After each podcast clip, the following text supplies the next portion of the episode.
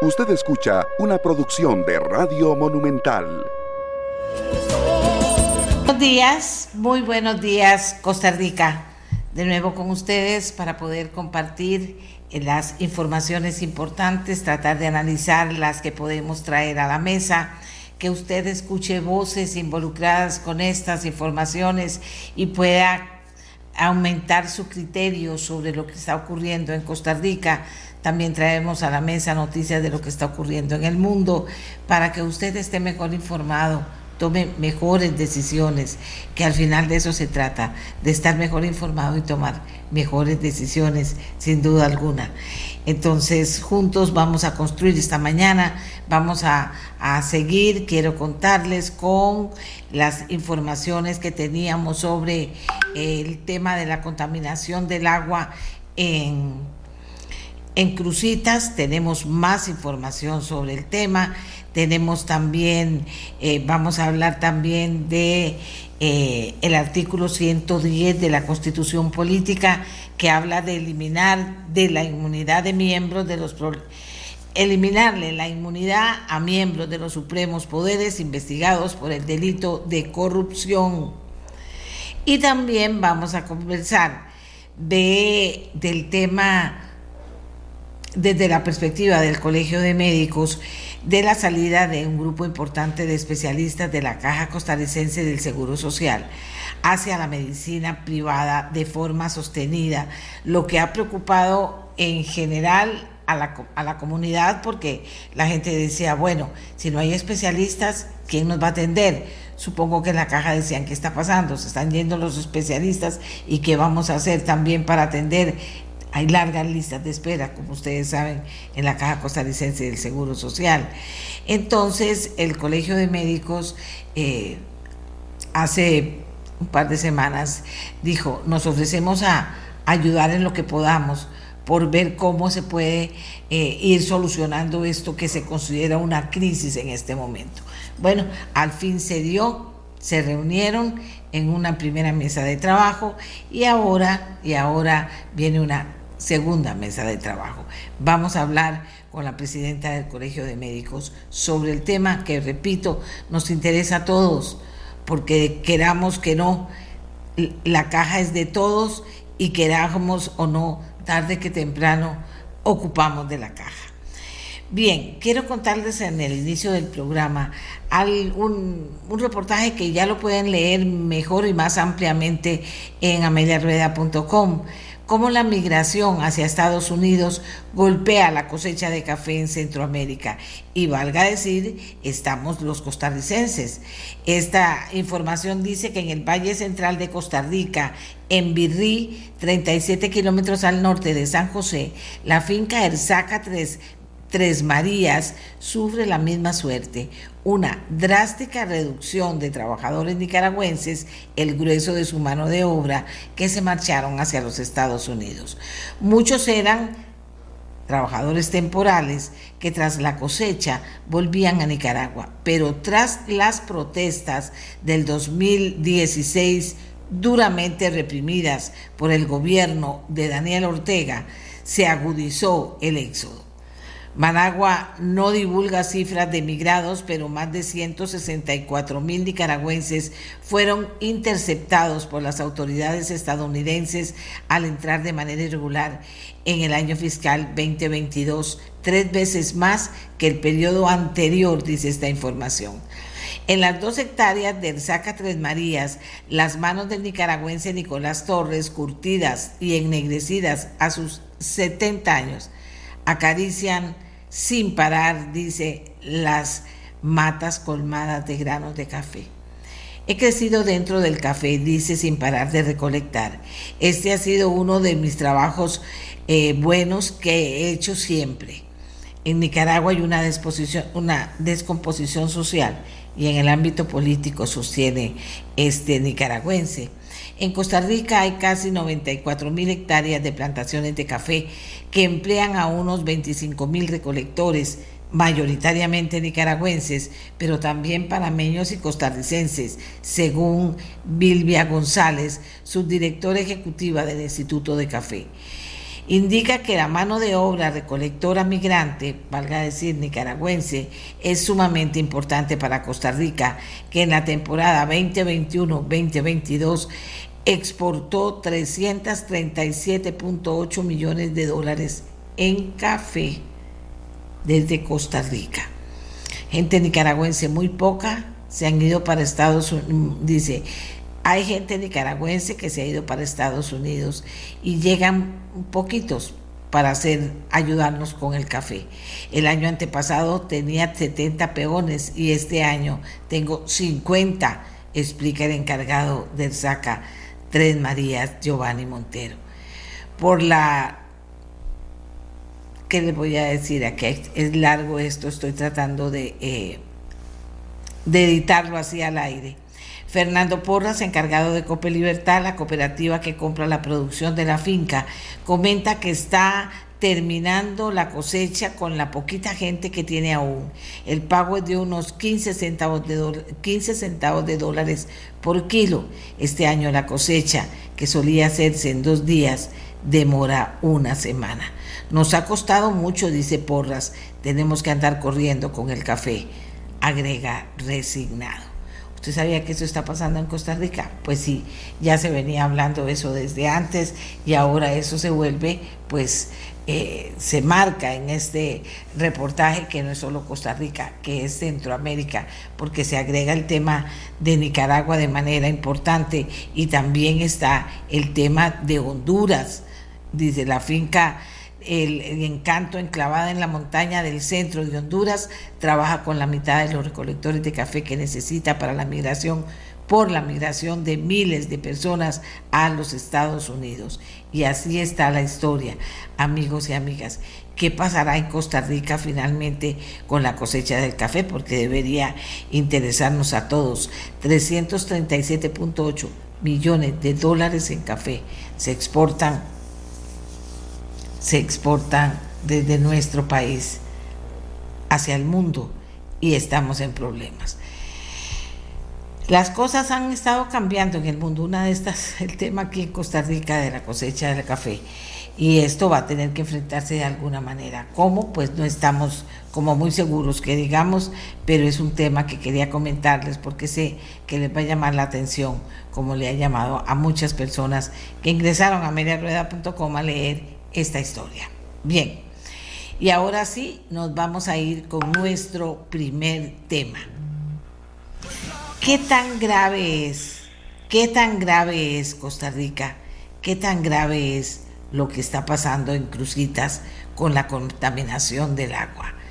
¿Qué tan grave es lo que está pasando en Costa Rica con la contaminación del agua? Ayer les decía que hablábamos mucho de la contaminación del agua que hablábamos también del tema de eh, del mercurio, que la gente unía mercurio con cianuro. Yo decía, esto tal vez no sea tan así como se nos está poniendo a nosotros ahorita, pero lo del mercurio es una realidad, parece. Pero también uno mismo y las personas se preguntaban, bueno, ¿cuál es el problema de que el agua esté contaminada? Si les van a ir a dar agua mientras tanto, acueductos y alcantarillados, o si ya dijo acueductos que se va a tratar de conectar con eh, eh, eh, la zona con agua potable. Todo eso lleva mucho tiempo y el problema está ahí ya. El problema está ahí ya. Nosotros tenemos a tres personas para hablar, para hablarnos del tema esta mañana desde diferentes perspectivas. Tenemos al doctor Alvin Badilla Mora, microbiólogo químico clínico eh, eh, de la Dirección de Protección Radiológica y Salud Ambiental, nivel central del Ministerio de Salud. Tenemos a la geóloga Ileana Boschini, directora general de Energía y Minas. Tenemos a Alejandro Arauz, geólogo con especialidad en geoquímica aplicada y gestión ambiental ex profesor de geoquímica en la Universidad de Costa Rica y actualmente gerente de medio ambiente de la empresa Cool para que nos hablen cada una desde su perspectiva y nos ayuden a que ustedes y yo entendamos cuál es el problema de, lo que está pasando en, Cutit, en Crucitas desde la perspectiva del agua. ¿Qué significa que el agua ten, contenga este elemento? ¿Cuánto afecta la salud de la gente, gente que quién sabe desde cuándo está tomando esta agua que está contaminada? Entonces le vamos a pedir al doctor Alvin Badilla que sea el primero en iniciarnos en el tema esta mañana. Doctor Badilla, muy buenos días, gracias por acompañarnos. Saludamos también a doña Ileana y a don Alejandro, pero comenzamos con usted. Buenos días. Muy buenos días, doña Amelia. Buenos días a todos los radioescuchas. Cuéntenos, doctor, ¿por qué estamos preocupados por esta contaminación? ¿Qué significa esta contaminación? Eh, eh, contaminación? ¿Qué le está haciendo al agua de la zona? Agua que, que, podían, y de hecho de alguna u otra manera, toman muchas personas o han tomado muchísimas personas que, que toman los animales, que, que se riegan los cultivos. ¿Qué significa y qué daño le hace a las personas, a los animales, a los cultivos? Sí, gracias, doña Amelia. Primero tener en consideración que esto es un tema dimensional que es, eh, es agua, ¿verdad? Que estamos hablando aquí de la dimensión agua, pero como usted acaba de mencionarlo, tenemos que hablar de la dimensión eh, del tema de producción agropecuaria, del tema de la producción de animales, del tema de la producción de alimentos, que para eso también, eh, pues obviamente tenemos que ver todos los tipos de dimensión en lo que el mercurio puede llegar a contaminar eh, todo dependiendo obviamente de los análisis que vayamos haciendo y, que vayamos caminando en esto.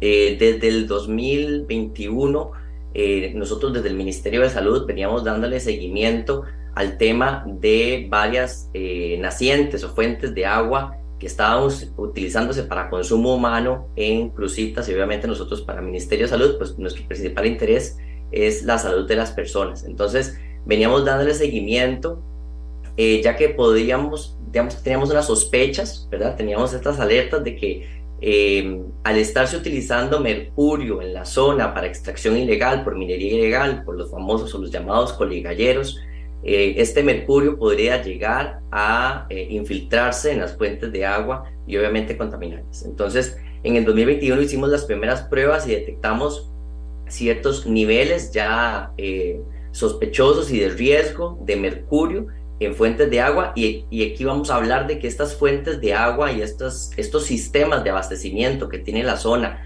de, de Crucitas y de, y de, de Cutis y de Pocosol, ¿verdad? Que son eh, el, en las comunidades del Jocote, de Llano Verde, de Roble Chamorro eh, y de Crucitas en sí, son sistemas pues muy artesanales y, y, que muchos de ellos no están dentro de la legalidad ni dentro, dentro del margen de la IA. Entonces también eran sistemas que no estaban con cloración, eh, ¿verdad? Y que incumplían en muchos de los parámetros eh, para, que, para poder llamarse eh, sistemas legales de abastecimiento de agua potable. Entonces, ya a partir de ahí de 2021 veníamos en colaboración o en articulación con el AIA para ver cómo, de qué manera podíamos brindarle agua que estuviera segura, que estuviera clorada, ¿verdad? Y que cumpliera con la calidad del agua que, que merece la, la población.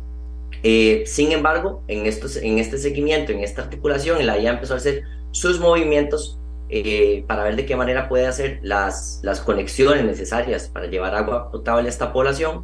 Eh, sin embargo, para ya para este año, para, para mayo del, del, 2022, hicimos un nuevo muestreo donde nuevamente detectamos niveles de mercurio que nos ponían en niveles de, de alerta, ¿verdad?, a la población pero ya para noviembre de este año hicimos una nueva medición con, con laboratorios que tenemos en licitación abierta con el Ministerio de Salud y nuevamente encontramos, pero esta vez ya niveles más altos de mercurio de hasta eh, tres, cuatro veces el valor permitido. Entonces, eh, eso nos pone en alerta a todos, ¿verdad? Levantamos las alertas a nivel regional, a nivel eh, local. La doctora Claudia Rosales, que es nuestra directora de la región Huetar Norte, eh, muy eh, dirigió toda la, la, propuesta y las acciones y se emitieron 13 órdenes sanitarias a estos sistemas, eh, a estos acueductos y también al, al, Instituto Costarricense de Acueductos y Alcantarillados con el fin, uno, de que la población pues, no utilice esta agua para consumo y también que la IA empiece em, de manera más eh, rápida eh, unas acciones para que le brinde agua a la población.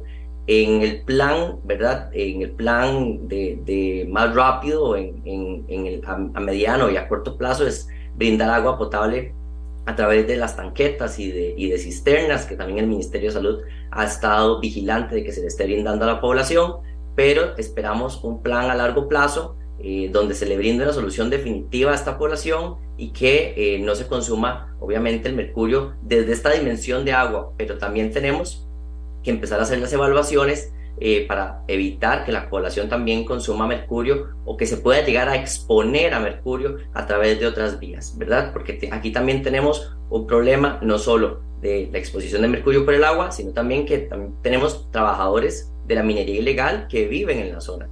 Y el problema no lo vamos a detener hasta que la minería ilegal no le pongamos un alto en la zona.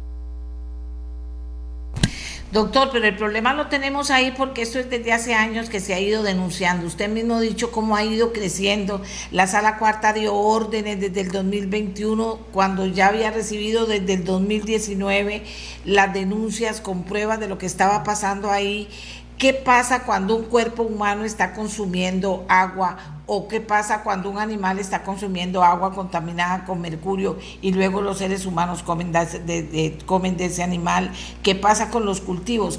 ¿Qué le pasa a la vida humana cuando se consume agua contaminada con mercurio? Ok, aquí tenemos que tener dos, dos panoramas, ¿verdad? Eh, dentro, del, dentro de, esa, de esa consulta que me hacen. Eso tenemos los niveles de, intoxicación aguda y las intoxicaciones crónicas. Cuando las personas tenemos, podemos llegar a tener intoxicaciones agudas en la zona, esto producto de, eh, de la minería ilegal y de los colicalleros, porque utilizan el mercurio para poder extraer de la tierra, ¿verdad? Del, del tipo de, ellos le llaman la arena que ellos sacan de la zona, eh, y utilizan este mercurio con grandes cantidades de agua para lavar esta tierra y posteriormente este mercurio lo queman. El mercurio lo queman y al final lo que me queda en, esa costra que queda al final de, del lugar donde ellos lo queman es el oro eh, mezclado, ¿verdad? Con algunos pocos de mercurio. Pero esa quema de mercurio obviamente es inhalada y esas personas tienen mucho riesgo de tener una intoxicación aguda. En las intoxicaciones agudas tenemos vómitos, dolores de cabeza, eh, tos, malestar, falta de aire, ¿verdad? Podemos llegar a tener hasta pérdida de visión eh, y una variedad de síntomas eh, similares a las intoxicaciones agudas con otros tipos de metales también. Sin embargo, en las intoxicaciones crónicas el panorama puede ser muy variado. sin embargo, lo que nos dice la literatura es que en una intoxicación crónica lo primero que puede venir a dañarse es eh, el riñón, ¿verdad? Entonces podemos tener eh, problemas con afectación renal, ¿verdad? Y problemas con afectación, pero también nos, nos dice la literatura que también tenemos que cuidar a niños y a mujeres embarazadas porque podemos tener una afectación a nivel eh, nerviosa, ¿verdad? A nivel cerebral. Sobre todo los niños en etapa de desarrollo, pues son los primeros que pueden llegar a, tener algún tipo de afectación. Entonces, separando eso, ¿verdad? Cuando hablamos de intoxicaciones eh, crónicas, ¿verdad? Ahí tenemos que tener eh, en cuenta que tenemos que valorar sobre todo la función renal, ¿verdad? De las personas y también eh, hacer evaluaciones neuronales. ya desde el Ministerio de Salud estamos haciendo obviamente las coordinaciones con la Dirección de Vigilancia de la Salud para que analicemos estos riesgos en la población y empezar a articular con la Caja Costarricense del Seguro Social y con otras instituciones a fin de conocer verdaderamente cuál es el impacto que está teniendo este, eh, que si ha tenido algún impacto, ¿verdad? Este mercurio eh, que está presente en el agua y si estas poblaciones que han estado expuestas, ¿verdad? ¿Cuál ha sido el grado de exposición y si esa exposición los ha llevado a algún, algún grado de factor de riesgo para poder eh, medir si, tienen algún tipo de de contaminación eh, y obviamente algún tipo de eh, intoxicación crónica. Pero eso necesitamos más pruebas para poderlo eh, determinar. Pero ya estamos caminando en esa vía. doctor, inclusive se, cerrado, se ha cerrado la escuela.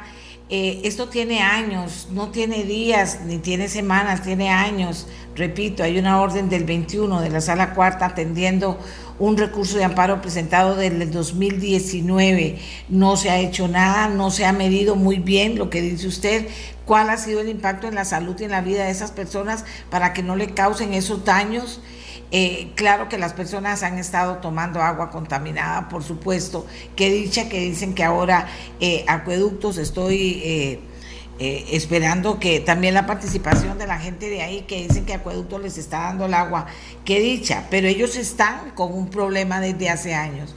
Dice usted que, que, se están tomando decisiones y que la caja va a ir hasta ahora a medir el impacto que hace en la salud de las personas el haber estado expuestas a esta situación. No son cinco ni siete personas y es muchísima gente que vive ahí.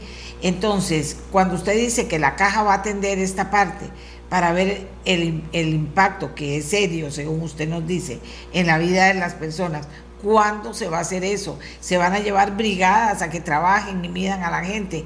¿O vamos a esperar pacientemente que aparezca gente enferma o que se enferme mayor número de personas?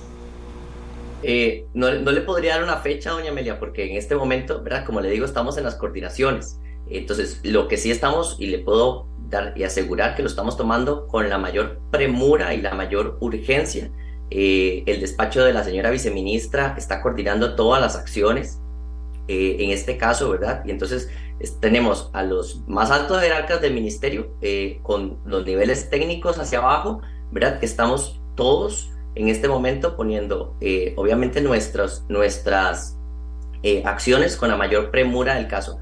en noviembre fue cuando nosotros hicimos las mediciones y ya estaban los niveles por encima del, del, valor de riesgo para nosotros. Entonces, fue a partir de, ese, de, ese, de, esas mediciones que se tomaron las decisiones de los cierres de los acueductos, ¿verdad?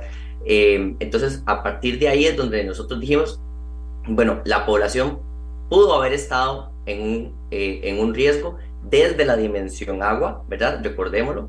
Eh, y también podría estar en riesgo en, otros, en otras dimensiones, ya sea por el consumo de alimentos de la zona.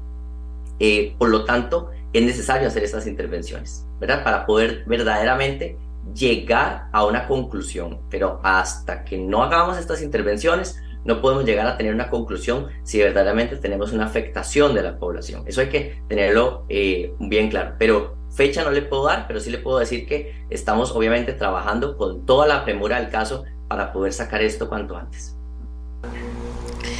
Bien, vamos a escuchar a otro de los participantes. Eh, qué dicha que me dicen que están haciendo algo, ¿verdad? Para que nosotros también le podamos dar seguimiento a lo que están haciendo. Porque yo repito y repito y parezco necia, pero desde el 2019 se presentó un recurso de amparo ante la sala. La sala investigó, profundizó en la investigación y sentenció y ahí está el nombre de Psicamber, yo tengo en la sentencia de la sala, está el nombre del ministro de Salud, que se acaba de ir, está el nombre de la ministra de Hacienda de, Energía y Minas, que, que, ya no está ahí, está, o sea, ahí están nombres que está con una sentencia y una orden de la sala que no se explica la sala en su sentencia ¿Cómo es posible que a esa altura, y la sentencia es del 2021, cómo es posible que a esa altura aquí no se haya hecho nada? Yo eso es lo que yo les quiero poner a ustedes de manifiesto, señores. Qué bien que ahora se está haciendo. Qué bien que este gobierno está tomando la decisión de hacerlo porque no se había hecho. Porque tenemos el problema ahí. Qué dicha. Pero tenemos una situación muy grave. Es un grupo de costarricenses como si pasara en su comunidad. Y imagínense que cuánto tiempo se puede durar con la burocracia de este país. Por eso es que el Consejo Municipal de San Carlos está pidiéndole al presidente que declare una emergencia en la zona. Bien, pero ahora vamos a conversar, ahora vamos a conversar con nuestro siguiente invitado para que él también nos pueda hablar del tema. Alejandro Arauz es geólogo, como les dije, con especialidad en geoquímica aplicada y gestión ambiental, ex profesor de geoquímica en la Universidad de Costa Rica y actualmente es gerente de medio ambiente para la empresa, la empresa Mining o Kur Mining, no sé cómo se pronunciará, que, eh, que, es una empresa pues dedicada también a todo este tema del medio ambiente. Don Alejandro, es difícil estar hablando de esto sin poner en antecedente que hace años estamos en esto y que el problema no solo es grave, sino que ha aumentado. Y que desde el principio se decía que esto iba a ir aumentando conforme pasara el tiempo y se fuera contaminando cada vez más el agua. Si yo estoy equivocada en algo de lo que estoy diciendo, le ruego a, los invitados que me corrijan. Pero todo esto que les estoy diciendo lo tengo con los papeles en la mano, ahí lo leí y aquí en el programa hemos seguido esta historia durante muchos años sin que veamos que el problema se resuelve. Entonces, don Alejandro, ¿qué nos aporta usted a esta altura? Buenos días, doña Amelia. Muchas gracias por su invitación. Eh, un saludo también a sus oyentes y a, don Alvin y a Iliana, a mi colega Iliana Boschini. Eh, sí, lo que usted, usted dice es, es, es real, ¿verdad? Efectivamente, el, el, tema de la contaminación por mercurio en Cruzita y en los alrededores es sumamente preocupante y muy doloroso, ¿verdad? Muy doloroso. Eh, este es un hecho que, que lo confirman estudios desde el 2018, estudios por parte de la UNA, estudios por la Universidad de Cornell, por la Universidad de Costa Rica, eh, por el Ministerio de Salud desde el 2021. Es una realidad, o sea, esto no tiene vuelta de hoja, ¿verdad? Es, una realidad. Eh, es muy preocupante porque los resultados de este último estudio del Ministerio de Salud amplía el área afectada, antes nos limitábamos a lo que era Crucitas y alrededores, ¿verdad? Por, el efecto de la contaminación de los mineros artesanales, ilegales, y estábamos hablando de un área de aproximadamente 6 a 10 kilómetros cuadrados. Mientras que ahora, después de este estudio, ya estamos hablando de un área de 60, 70 o 100 kilómetros cuadrados. O sea, multiplicamos por 10 el área de posible contaminación ambiental por mercurio. Y esto me lleva a pensar que qué dirían algunos exfuncionarios que, en, el pasado este, dijeron, minimizaron el problema de la contaminación en el área y, incluso dijeron que en dos años esta situación se resolvía por sí sola. Y eso no es factible, no es real. Hay que, hay que hacer una intervención seria y, y como dice el doctor, en, diferentes, en diferentes áreas, en eh, analizando diferentes recursos para poder darle cierta tranquilidad y seguridad a los habitantes de la zona. Imagínese, imagínese, por ejemplo, que en algún momento un exdiputado propuso que la solución para la zona era una fábrica de quesos. O sea, imaginémonos la leche de, ese, de ese ganado para esa fábrica de quesos contaminada con mercurio también y produciendo quesos contaminados. O sea, la, situación es realmente preocupante. Y digo también que dolorosa porque eh, leí ayer en un medio de comunicación que, que un, un, vecino de la zona que yo conozco, don Paulino Cambronero, este, ya se le ha detectado que tiene mercurio valores tres veces por encima de lo, de lo que soporta, digamos, el, el cuerpo humano o lo que tolera, del límite de tolerancia en su sangre. Eso me dice a mí que... Aquí en este programa estuvo el muchacho. Sí, ¿verdad? El muchacho estuvo en este pro, el muchacho Cambronero estuvo ayer en el programa. Él es hijo, él es hijo de, de, un señor que yo conozco allá en la, en la zona, don Paulino. Ese es un muchacho joven, ¿verdad? Y, bueno, imagínese que, que, por ejemplo, los niños de alrededor de la, de la escuela de, Crucitas que han estado pues, consumiendo esta agua y todo, o sea, ya, ya es necesario que, el Ministerio de Salud, y yo estoy seguro que el doctor ya lo tiene dentro de sus planes, de empezar a, tomar muestras de, sangre, ¿verdad? Para, para eh, con los pobladores para poder dimensionar eh, cuál es el, el, asunto, y no solo dentro de los, los coligalleros, sino dentro de la población en general. Em, sí, digamos, el, último, el, este último muestreo del Ministerio de Salud, yo vi los datos y, tengo algunas dudas sobre los datos. Entonces ahí después, no sé, tal vez si pudiera conversar con el doctor ya de manera privada para discutir algunos aspectos que él tal vez me pueda aclarar. Pero eh, uno tiene que pensar en que el origen del mercurio en las zonas y en las aguas podría venir de dos fuentes. Uno, el impacto de los, de, las, eh, de los mineros artesanales, de los mineros ilegales. ¿verdad? La contaminación por mercurio por el, por el uso y la extracción de oro ilegal. Y dos, podría haber en el área lo que los geólogos y los geoquímicos llamamos un alto fondo, o sea, rocas y suelos que de manera natural contienen mercurio en concentraciones superiores a lo normal. Y esto podría estar relacionado con la presencia de, las rocas, digamos, de los procesos de formación del yacimiento y todo el asunto, de los yacimientos de la zona. Normalmente los yacimientos de oro también tienen otros metales, como podría ser la plata, podría ser el mercurio, el arsénico, el antimonio. Eso, por ejemplo, lo, hemos visto, por ejemplo, en la contaminación con arsénico en, las, en, los, en, las, este, en los alrededores de bagaces. Eso se llaman altos fondos, altos fondos geoquímicos y también producen contaminación y perjudican la salud, pero, pero son cuestiones naturales. Entonces tenemos ahí dos, dos eh, factores que podrían estar actuando de manera conjunta. Sin embargo, estos dos factores no explican eh, los, digamos, los valores altos que se detectaron en zonas muy alejadas de, la influencia de la actividad de los coligalleros y fuera del área de, la presencia del yacimiento, inclusive en, en, rocas que son mucho más jóvenes.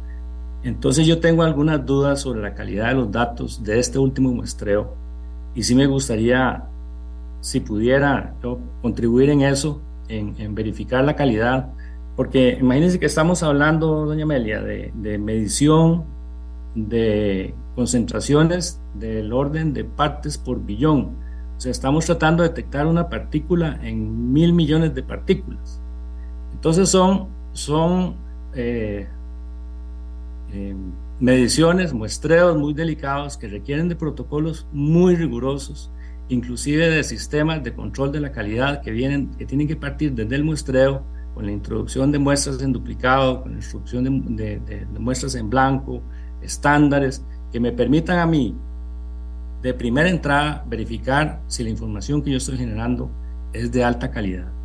Entonces ahí hay algunos datos, por ejemplo, eh, el ver que, de mayo a de mayo a noviembre, algunos lugares el agua, la cantidad de mercurio en el agua se multiplicó por, por decirle algo, 50, 50 veces o 10 veces, eh, me llama la atención, ¿verdad? O sea, de, la experiencia que yo tengo, digamos, a lo largo de años con geoquímica, eso me llama la atención. Entonces, podría haber en algunos, en algunos lugares un problemita analítico. Sin embargo, esto no le resta para nada la credibilidad en el sentido de que hay una fuerte contaminación por mercurio en el, en el área.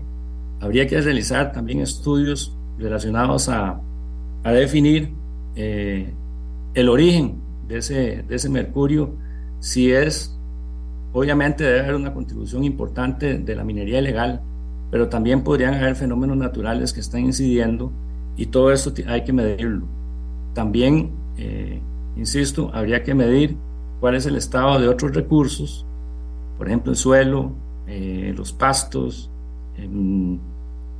inclusive el estado de la salud de las personas, para poder hacer un plan, y eso veo que el, doctor, el doctor Badilla va muy bien orientado, en hacer un plan más, más general, ¿verdad? No, no limitarse nada más a medir el, agua, que, ya pues lo están más o menos solucionando, y también este, insistir en que los habitantes de la zona tienen derecho a calidad de agua, en cantidad y calidad de agua potable como, como cualquier ciudadano costarricense, y también este, a la salud, ¿verdad? A la salud y a un ambiente sano.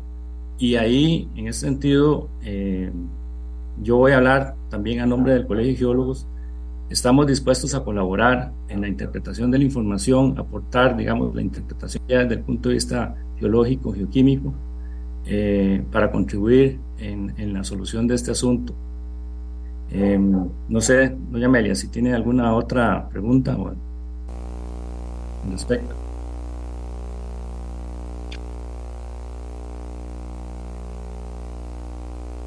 Tengo aquí a otro de nuestros invitados, la geóloga Ileana Boschini, que es la directora general de Energía y Minas de Costa Rica, para que ella también nos aporte su punto de vista. Parece que, que estamos claros no solo en que hay una contaminación que va más allá de lo que se ha medido, sino que puede ser más seria y en otras zonas. Eh, eh, estamos claros que lo que nos señaló el doctor Alvin Badilla, que le termina siendo a la salud de las personas. Estamos claros que no hay todavía un destacamento de la Cruz, de la Cruz Roja o del el propio eh, Caja Costarricense del Seguro Social, atendiendo y midiendo el, el, el problema en cada una de las personas que viven ahí. Estamos claros en eso que hay que hacer algo, hay que hacer algo, pero también hay que tener claro, doña Ileana, qué es lo que está pasando, que no se ha hecho, que se debe hacer también. Buenos días y gracias por acompañarnos. Eh, muy buenos días. En realidad, eh, el, el, la situación con, con, con esta, este, esta investigación que se hizo en Cutris, creo que es un escenario que se podría repetir en muchos lugares del país, porque eh, donde, no, no, donde no está el, el acueductos y alcantarillados, hay, hay mucha falta de estudios y, falta de conocimiento de cuál es la situación eh, eh, de base de, de, las aguas que, se, que está consumiendo la población. Entonces, eh, esta, esto nos revela algo que, que bueno, que, que, es probablemente una situación que se viene dando en muchos lugares. Específicamente en este sitio, bueno, ya lo mencionaba Alejandro Arauz, tenemos muchas incertidumbres porque tenemos un análisis de mayo de, 2021 y un análisis de noviembre de 2022 y las cifras aumentan considerablemente, lo cual es, no, es, no, es, no es un proceso eh, que uno diga es, es normal este aumento, el, el, aumento es demasiado grande. Entonces, bueno, hay, hay que investigar varios, varios factores. Eh, primero, la condición geológica natural, no sabemos si en esa zona ya de por sí las aguas tienen un alto contenido de mercurio y eh, hay, hay, que, hay que investigar con más, con más este, detalle. Y luego eh, también la actividad de las personas que están haciendo minería ilegal en toda esa zona, probable puede que estén eh, incidiendo en una contaminación puntual en, en ciertos sitios. El, MINAE eh, hasta durante los últimos cinco años ha venido haciendo eh, muestreos, pero no de aguas subterráneas, sino de, en, este caso, eh, los análisis que se hicieron es a los pozos. Entonces, la gente tiene pozos artesanales para, para su propio suministro, casi que cada casa tiene su propio pozo, porque no hay un sistema de acueducto en la zona.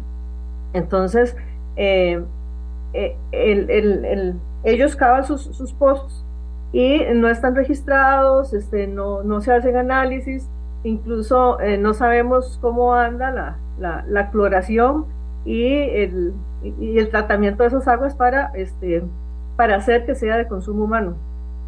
El MINAE lo que ha venido haciendo es muestreando aguas superficiales, pero solo en la zona impactada por la minería ilegal.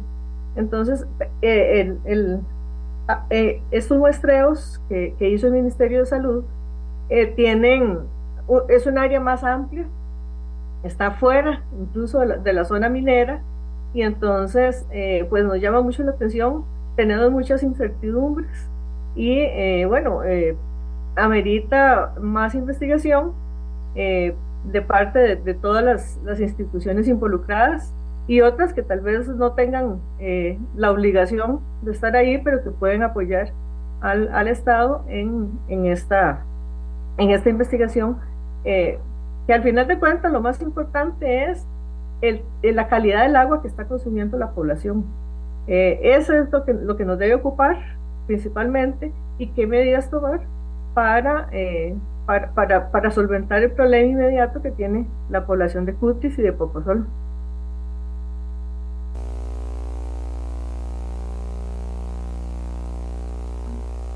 Voy a hablar de lo que hablamos ayer en el programa.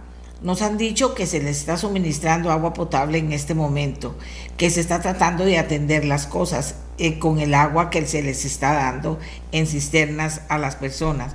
Y eh, el Consejo Municipal de San Carlos lo que está pidiendo es una emergencia nacional, que, que los declaren, que haya una declaratoria de emergencia para que puedan finalmente contar con todo, toda la infraestructura de acueductos para que el agua llegue a cada caso, a cada caso de manera potable. Mientras tanto, se habla de mucha gente altamente contaminada por el agua y de lo que eso podría traer a la salud.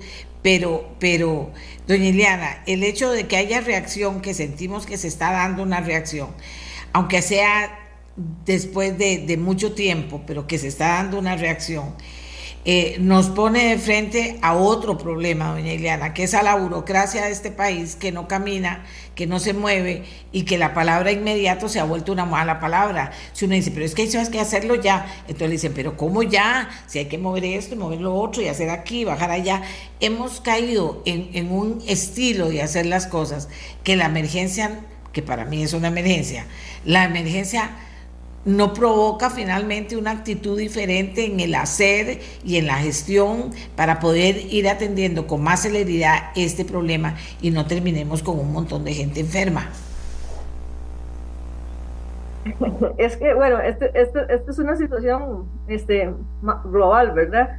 La, la, situación de este país es que como por, por, por los hechos irregulares que se han dado en el pasado en algunas instituciones, se han, generado una serie de, lineamientos y reglamentos para poder eh, controlar eh, las posibles situaciones eh, de, corrupción en instituciones que este, nos, han puesto prácticamente una camisa de fuerza, ¿verdad? en, en medio de esta crisis fiscal, los presupuestos se recortan, eh, tenemos la, la, regla fiscal, ¿verdad? Que, que también nos, nos, nos hace eh, tener menos presupuesto cada año. Y entonces eh, e, esa reacción, por lo menos en los ministerios, es muy, muy, muy lenta, precisamente por todas estas cosas que nos amarran. No tenemos un presupuesto para, para atender emergencias porque el presupuesto está reducido que no, que no, que no se cuenta con eso. Habría que ver si una declaratoria de emergencia permitiría de alguna forma conseguir fondos para eh, poder reaccionar realmente como, como la situación eh, lo amerita. Eh, yo pienso que, que, la, la, la, la, solución que se ha dado de suministrar el, agua a las personas, pues, pues sí es una, una, acción de emergencia. Considero que es poco sostenible en el tiempo porque no se puede estar llevando cisternas este, permanentemente pero eh, bueno, es, es, es, la reacción eh, lógica e inmediata. Eh, la gente se está quejando, por supuesto, que, que bueno, los cisternas no pueden llegar a todo lugar. Este, es algo, es algo que, que, que se tiene que, que ver cómo se hace llegar el agua a, a, toda la población. Sin embargo, hay que analizar si realmente es, es, un, es una zona apta para la, la, la, la, habitación de personas e incluso el, desarrollo de ciertas actividades agropecuarias, este, que, que si tenemos un problema de, contaminación de aguas este, eh, extendido, que sea probablemente eh, natural, ahí hay que considerar eh, la realización de ciertas actividades. Ve que la cuestión no es pequeña, no es poca cosa de lo que estamos hablando. Eh, el doctor nos dice qué es lo que, están tratando de hacer, qué es lo que quieren implementar y hacia dónde va el tema. Eh, nos dice de la participación de la Caja Costarricense del Seguro Social en ir a medir qué está pasando con las personas, con esta contaminación, pero, pero vea lo que dice eh, doña Ileana, ¿verdad? Antes de la regla fiscal, antes que hubiera regla fiscal, no había ido a atender el problema. O sea, digo, por decirlo de alguna manera. Eh, aquí tengo a don Juan Diego González, que es el presidente del Consejo Municipal de San Carlos, que ayer participó, porque eh, está bien lo que doña Ileana plantea, vean lo que importante, pero el tema de la regla fiscal, ustedes no han visto que ahora se usa para todo. Es que no, Costa Rica tiene que caminar tiene que caminar ahorrando, no tiene que caminar gastando más y sin resolver las cosas, tiene que caminar ahorrando también.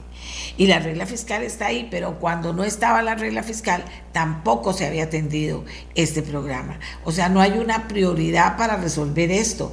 Dice ella que tal vez me avisan cuando esté ya listo don Juan Diego, me, me eh, tiene que haber una forma, si, si es declaratoria de emergencia, ya deberían estar consiguiendo el dinero, si se puede hacer rápido, debería ser rápido, sin que eso sea ahora una mala palabra, porque si uno dice, no, no, no, suave, suave, tranquila, tranquila, un país así no camina, tampoco haciendo cosas a lo loco, pero sí siendo efectivos y eficientes esto ocupa efectividad y eficiencia. No quiero hablar de temas mayores, como decir, bueno, se cierra, tendríamos que tener media, media policía cerrando, que, que nadie siga lucrando con el oro de Costa Rica y llevándoselo y contaminando y maltratando a esta otra gente que también trata de buscar su poquito de oro para venderlo a los que lo exportan. O sea, todo esto es un gran, gran problema. Pero la salud de las personas también no puede ser que sepamos que tenemos un grupo de gente en esta circunstancia y no seamos efectivos, eficientes para poder eh, conversar, eh, para poder hacer algo. La declaratoria de emergencia, pero, pero con la mentalidad de que sí se pueden hacer cosas rápido en todas partes y hacerlas bien hechas. Eso es con todo respeto para todos los que se molestan cuando uno habla de hacer las cosas rápido y bien. Eh, eh, que hay que, hacerlo en Costa Rica, si no, ¿para dónde vamos? Si no, ¿para dónde vamos? Digo yo, porque eh, cuesta, cuesta oír eso, porque dice uno, bueno, ya van a estar, me avisan, si está don, don Juan Diego ya está en línea, me, me avisan por favor, si está listo, que, que ojalá tenga buena señal para que pueda participar, me avisan por favor. Eh, entonces, el tema está ahí.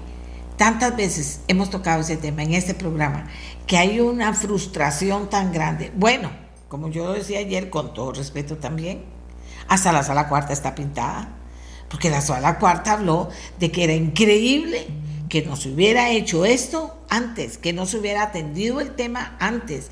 ¿Qué les pasa? ¿Qué, es esa forma de atender este tema? Decía la sala cuarta en su sentencia. Palabras más, palabras menos. Ya tengo a el presidente del Consejo Municipal de San Carlos, Juan Diego González, para que, para que él, pues, ¿qué, le voy a decir? Nos vaya cerrando el tema de cómo lo ve. Ya usted ha oído varias partes eh, de lo que se está pudiendo hacer, de lo que no se está haciendo, de lo que se debería hacer está el tema de la declaratoria de emergencia, pero esto va más allá porque vea que los geólogos invitados al programa dicen que hay otras zonas que podrían estar siendo afectadas, que no se están considerando.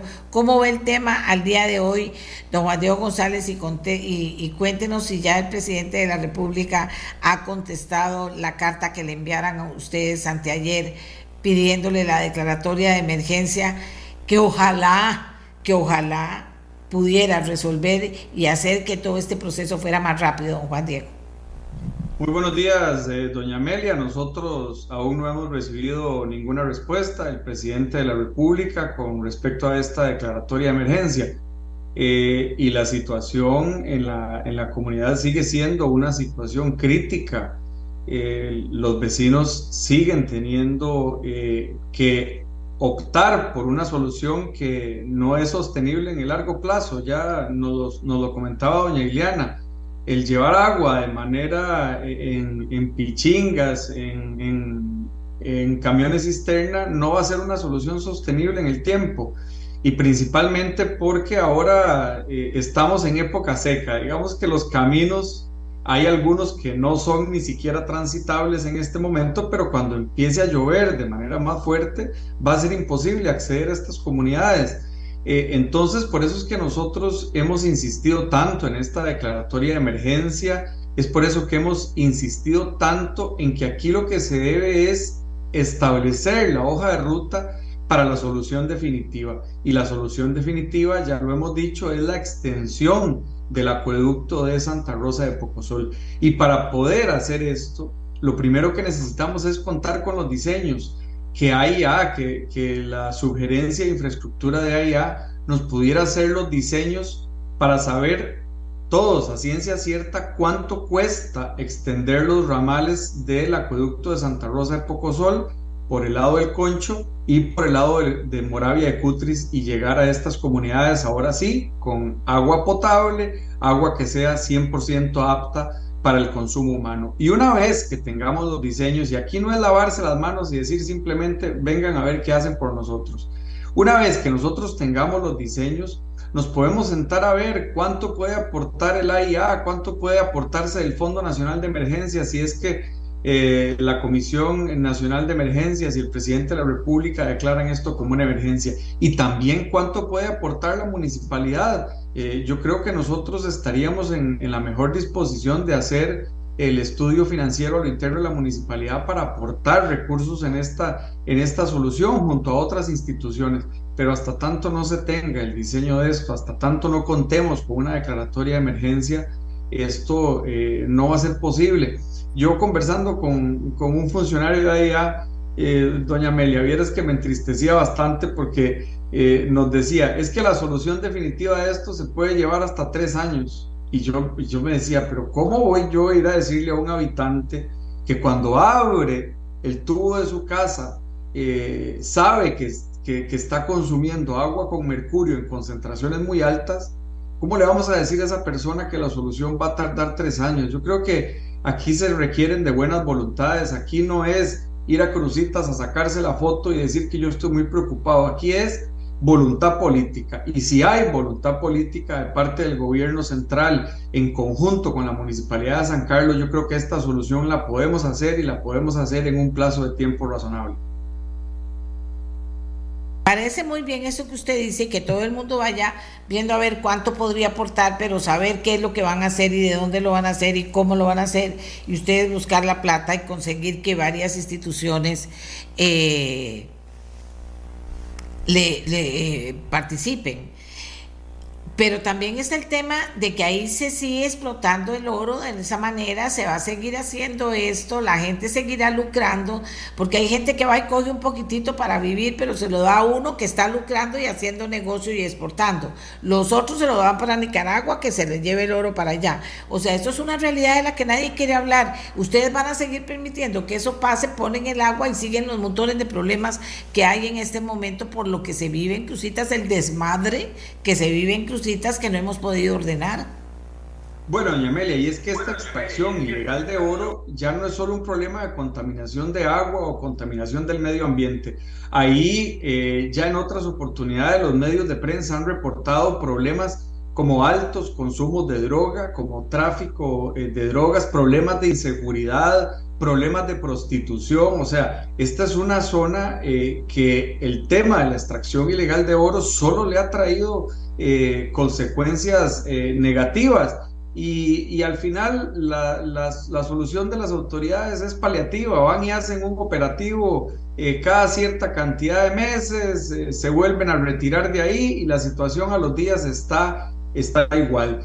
así que hasta que no se tome en serio esto, hasta que no se vuelva a ver para la zona norte, y no solo en el problema del agua, doña Amelia, esta es una zona que tiene muchísimos eh, índices muy altos de pobreza. Ahí los problemas de acceso a servicios de telecomunicaciones son muy graves. Eh, el tema de inseguridad, eh, en fin, esta zona, doña Amelia, ha estado abandonada por, por muchísimos años y, y, nosotros ya estamos clamando, estamos exigiendo por una solución inicialmente al problema del agua, que es un tema inmediato, pero también a otros problemas relacionados con eh, las zonas fronterizas. Y yo, doña Amelia, le quisiera hacer un aporte de algo que, de lo que poco se ha hablado. De esta zona está saliendo producción agrícola y producción ganadera. Y si hay personas que en este momento tienen mercurio en sangre, es muy probable que el ganado que está saliendo de ahí para el consumo humano también esté teniendo problemas, los lácteos derivados de, esa ganadería y otros productos agrícolas que se están produciendo en esa zona también podrían estar contaminados con mercurio. Así que yo creo que eh, el abordaje tenemos que hacerlo eh, incluso más amplio de lo que se ha hecho en este momento. Ya se hablaba de la posibilidad de muestrear otras comunidades, porque aquí no se muestrearon todas las comunidades, sino algunas que están cercanas a Crucitas y el Ministerio de Salud habla de afectación de cerca de 2.500 personas en su informe en las muestras que se hicieron. Pero podríamos estar ante un problema más grande. Esta contaminación podría estar llegando a otras comunidades que no han sido muestreadas y la cantidad de personas afectadas podría ser muchísimo mayor. Bueno, vea cómo nos deja usted también con la... Pero esta preocupación de la que usted nos habla, ¿se habla en San Carlos por parte de las autoridades municipales y de gobierno o no? Se tiene la preocupación porque a ratos pareciera que, que no importa lo que está pasando ahí porque no se están haciendo las cosas que se deberían hacer. Entonces, no es que, no es solo el agua, usted acaba de poner sobre la mesa un montón de situaciones y no es una cuestión de operativos, también está el tema de qué está pasando con las, con las comunidades aledañas, con la gente que produce y que, y que, tiene sus alimentos, qué está pasando con esos alimentos. O sea, lo que le quiero decir es que en San Carlos de verdad les está importando esta situación para, para pensar en hacer algo que valga la pena hacerlo ahí, no solo un operativo y ya pasó, porque el problema está ahí y ya ahora está metido en el agua ahí subterránea de ustedes. Sí, doña Amelia, aquí hay muchísima preocupación. Los medios eh, de prensa regionales están haciendo mucho énfasis en esto. Las autoridades locales estamos recurriendo precisamente a personas como usted para tratar de evidenciar el problema que ahí está sucediendo porque las competencias de la municipalidad no alcanzan para solucionar este problema. La municipalidad no tiene las herramientas legales, no tiene una policía municipal que pueda ir a solucionar este tema eh, de manera efectiva. Y es por eso que nosotros estamos clamando, estamos exigiendo que el gobierno de la República vuelva a ver para esta zona. Eh, el presidente estuvo hace algunos meses en Cruzitas y yo, y yo me pregunto cuáles son los resultados de esa visita. Eh, ¿De qué sirvió que el presidente fuera ahí a, sacarse la foto en, en, Cruzitas? No, no, aquí no es un tema de, que yo quiero aparecer y que yo quiero eh, salir en la prensa hablando de un tema. Aquí es amarrémonos eh, las mangas, arrollémonos las mangas y trabajemos por esta zona. Y, y, yo sé que de parte de la Municipalidad de San Carlos hubiera que aportar recursos para para hacer una intervención en esta zona, nosotros estaríamos en toda la disposición de, eh, abordar este tema y de hacer los análisis respectivos. Pero no, pero no podemos hacerlo solo. Esto es un problema tan grande que escapa a, lo que podemos hacer aquí localmente y por eso es que estamos necesitando de una intervención inmediata del gobierno de la República. Ojalá que el presidente se tome esto en serio y se pueda eh, decretar la emergencia, porque las mismas instituciones, doña Amelia, yo he conversado con las autoridades locales de AIA, del Ministerio de Salud, y, me han dicho, nosotros necesitamos una declaratoria de emergencia. El, eh, el, director regional de la AIA me dijo en estos días, nosotros tenemos recursos para estar enviando los cisternas, pero esos recursos ya se nos están acabando. Yo no sé si nosotros vamos a poder durante mucho tiempo sostener esto por un tema eh, de recursos de los que dispone la Dirección Regional de la IA. Así que necesitamos, eh, yo insisto mucho en esto, necesitamos intervención del Poder Ejecutivo en este tema. De todas las autoridades involucradas en San Carlos, en, eh, eh, en, donde sea que tengan que estar, pero sobre todo en San Carlos, que las autoridades involucradas también eh, no solo hagan presión, sino que se preparen para atender las cosas en la forma en que hay que hacerlo. Es que no se trata solo. Ahora imagínense que les den plata y no se puede hacer nada. No, no, no, no. Yo pienso que, que también ocupamos, usted se ve un hombre diligente, también ocupamos tener claro desde la perspectiva de ustedes, trabajen ustedes con acueductos, eh, eh, la municipalidad para decirle, vea, eh, qué acueductos ustedes puedan hacer ese plan sobre el que se trabajaría y se, y se fijaría el dinero que se necesita para hacerlo y los tiempos para hacerlo. No sé, me siento muy frustrada, le digo a los participantes, me siento muy frustrada yo porque veo como hemos tocado el tema tantas veces por años en este programa, digo yo, imagínate otra vez, ahora siento que ahora hay algo de movimiento, por lo menos claridad hacia dónde ir. En el Ministerio de Salud, por ejemplo, siento que hay una ruta ahí de caminar. Todos tienen que trabajar unidos, pero siento eh, que, si todo es el, tema de la emergencia y del agua, pues eh, es poquito para todo lo que hay que ir cambiando y la historia que hay que ir cambiando ahí, eh, don Juan Diego.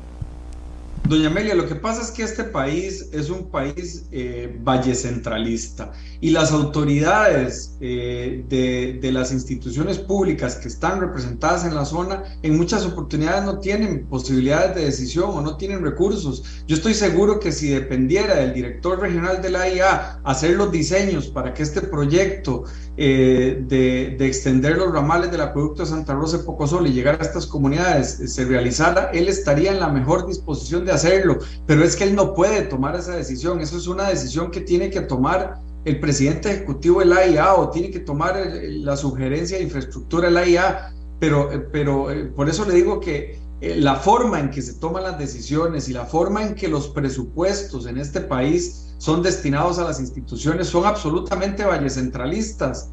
Eh, el director regional de la AIA aquí no, no, puede tomar esa decisión de, de hacer un diseño de, esta, de, de, este proyecto, tiene que depender de una decisión que salga desde una oficina en San José. Y ese es el, ese es el gran problema. Nosotros y por eso es que estamos eh, urgidos de que el Poder Ejecutivo eh, se arrolle las mangas y diga, bueno, vamos a entrarle a solucionar este tema y vamos a hacerlo de la mano de la Municipalidad de San Carlos, de la SAD de Santa Rosa de Pocosol y de los vecinos pero, pero para eso se necesita liderazgo político de, del presidente y que el presidente diga esto lo vamos a solucionar y lo vamos a solucionar en el corto plazo. Pero si, si, si nosotros pretendemos que las instituciones públicas aquí a nivel regional en San Carlos se echen este, esta solución al hombro, eso no va a pasar porque ellos no tienen capacidad de toma de decisiones eh, y, esa es, y esa es la forma en que está diseñado el Estado de Costa Rica. Esa es una realidad que nosotros no podemos ocultar. Ay Dios, aquí la gente está opinando y entonces, eh, bueno, algunas personas dicen, eh, algunas personas dicen, si el presidente Chávez no logra intervenir seria y definitivamente con la efectividad que hasta ahora le conocemos, dice, podemos estar seguros que no se hará y esta tragedia ambiental y social seguirá por quién sabe cuántos años más. Y el business también seguirá ahí, ¿verdad? O sea, eh, qué barbaridad, cómo nos terminan tomando y no podemos perder territorios, como dice alguien ahí. Doña Amelia, no podemos perder territorios, todos son de Costa Rica y todos deben ser atendidos y todos deben tener derechos y deberes con la patria. Eso me está diciendo un señor ahí. Me parece perfecto. Hagamos la pausa luego de agradecer al doctor Alvin Badilla Mora, a la geóloga Ileana Boschini, directora general de Energía y Minas, Alejandro Arauz, gerente de Medio Ambiente para CUR Mining, que me parece a mí que también todos ellos hicieron aportes valiosos y también al presidente del el Consejo Municipal de San Carlos. Señores, esto es serio y podría pasar en otra comunidad otro día. Y no se trata de hacer alborotos ni de levantar la gente, se trata de que toda la institucionalidad trabaje para buscar el camino y menos de poner excusas que la regla fiscal, que la regla fiscal, porque no es así. Si, es así, entonces ¿qué vamos a hacer? ¿Dónde vamos a conseguir plata si además estamos endeudados hasta las orejas? O sea, nadie quiere más impuestos. O sea, entendámonos Costa Rica de que esto tiene que caminar. Eh, eh, me parece a mí que Cruzita se convierte en un ejemplo más de lo que está parado ahí sin avanzar de la manera correcta. Que dicha que las autoridades de salud nos plantean una ruta de, trabajo, que dicha que, que acueductos alcantarillados ha podido llegar hasta ahora, pero dicen que las carreteras están destrozadas, que si vienen las lluvias, ¿de dónde van a hacer llegar las cisternas? Entiendan, esto no es jugando. Hagamos una pausa y venimos con otro tema. Amigos y amigas, hay un proyecto de reforma del artículo 110 de la Constitución Política. Eliminar de la inmunidad de miembros, eh, eliminar la inmunidad a los miembros de los supremos poderes investigados por el delito de corrupción. ¿Qué significa esto exactamente? Vamos a hacer un análisis, pero comenzar con dos diputados, teníamos a un tercero, estuvimos buscando un tercer diputado, no lo conseguimos, eh, Juan Diego Segura, que era el que queríamos que nos acompañara de Nueva República, no pudo estar con nosotros, pero tenemos a la diputada Priscila Benvindas del Frente Amplio, al diputado Jorge Dengo del Partido Liberal Progresista, dándonos su opinión sobre esta reforma. Le vamos a, ¿y por qué? Justificándola y varolándola. Le vamos a dar la palabra a la diputada Priscila Vindas porque al final tenemos a don Rubén Hernández Valle que él nos haga un análisis de, después de oír a los diputados, de lo que esto significaría y cómo lo ve él con su conocimiento del tema. Él es un abogado constitucionalista. Eh, diputada Vindas, adelante. Muchas gracias por el espacio y bueno, saludar a todas las personas que están acá hoy para hablar de este tema que creo que es importantísimo. Em, bueno, un poco sobre el proyecto de ley, efectivamente lo que, lo que buscaría es reformar la constitución para que a personas que ocupan un cargo en algún eh, poder, en alguno de los supremos poderes, perdón, eh, sean, la inmunidad sea levantada para eh, facilitar la investigación. Ahora, sí hay eh, pues algunas opciones acerca de, si esto podría eventualmente llevar a que se politice o que, o que se instrumentalice esta, ¿verdad? esta figura para eh, perseguir a personas que han denunciado casos o, ¿verdad? O, han hecho denuncias ejerciendo su cargo político pero eh, yo sí creo que, ¿verdad? Eh, a raíz de lo, que, de lo poco que hemos tenido la oportunidad de avanzar en esta comisión de investigación, eh, bueno, y, perdón, no de investigación, de, de, de análisis de esta reforma, sí creo que es importante señalar que el, el, delito de la corrupción es uno que se extiende más allá de, de, ¿verdad?, de una única persona, más allá de la gravedad que, por ejemplo, pueda tener un homicidio o, una violación sexual, eh, que es hacia una persona unilateralmente, ¿verdad? El tema de la corrupción termina afectando a la, a la sociedad como un todo y es por esto que creemos que es un tema tan grave y que debería agilizarse su, su, investigación y para esto pues es necesario que se levante la inmunidad de la persona que ya digamos, también eh, ya tras un proceso donde se logra identificar que esta persona efectivamente está involucrada en un caso de corrupción, se le pueda levantar su inmunidad. Em, aún todavía tenemos varias audiencias, incluido, el, incluido el día de hoy, a las 11 de la mañana, así que pues creo que es importante escuchar a varias partes que nos den su punto de vista acerca de la viabilidad del proyecto y de, las, eh, de los impactos tanto negativos como positivos que consideran desde su expertise que pueda, que pueda generar el proyecto de ley y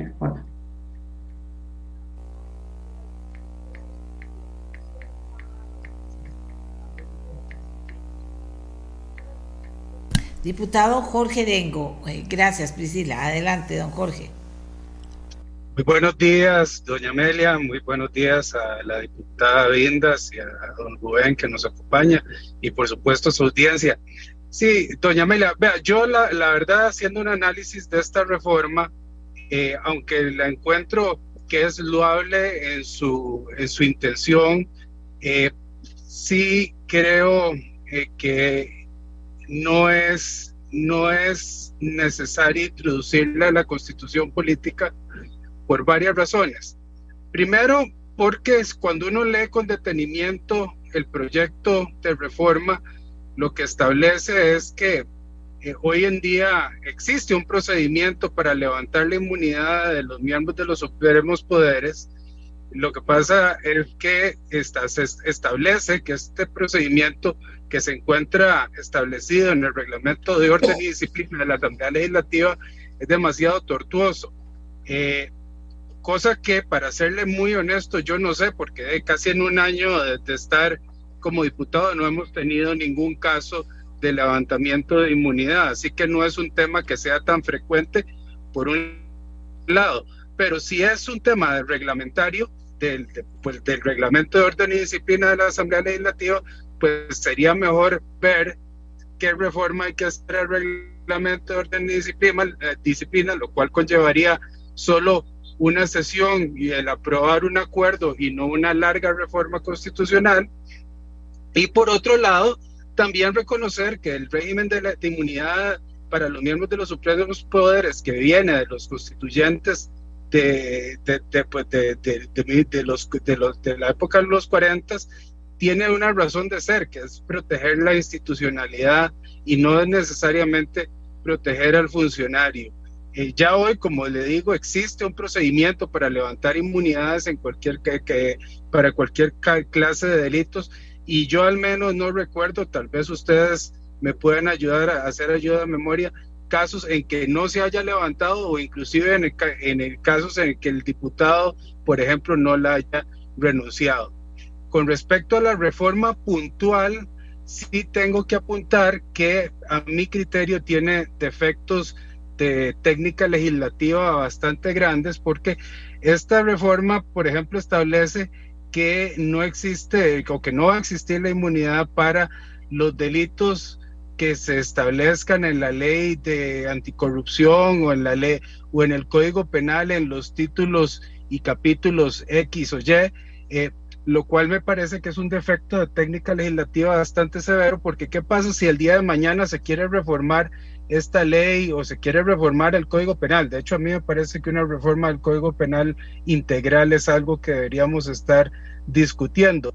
¿Qué pasaría? Que, que realmente trabaría la reforma de cualquier ley porque está, está referida en la constitución política las leyes no le pueden dar contenido a la constitución política, es al revés, la, constitución como norma primigenia es la que le da eh, ese contenido a las leyes. Entonces, en ese sentido, yo, si, si quisiera avanzar en estos temas para hacer menos tortuoso el levantamiento de la, de la inmunidad de los miembros de supremos poderes, lo que sugeriría es que revisáramos dónde están los cuellos de botella en el reglamento de la Asamblea Legislativa y en otras normas que pudiera ser más fácil alcanzar este propósito que como le dije me parece loable, pero en la forma no me parece que esté correcto como está planteado.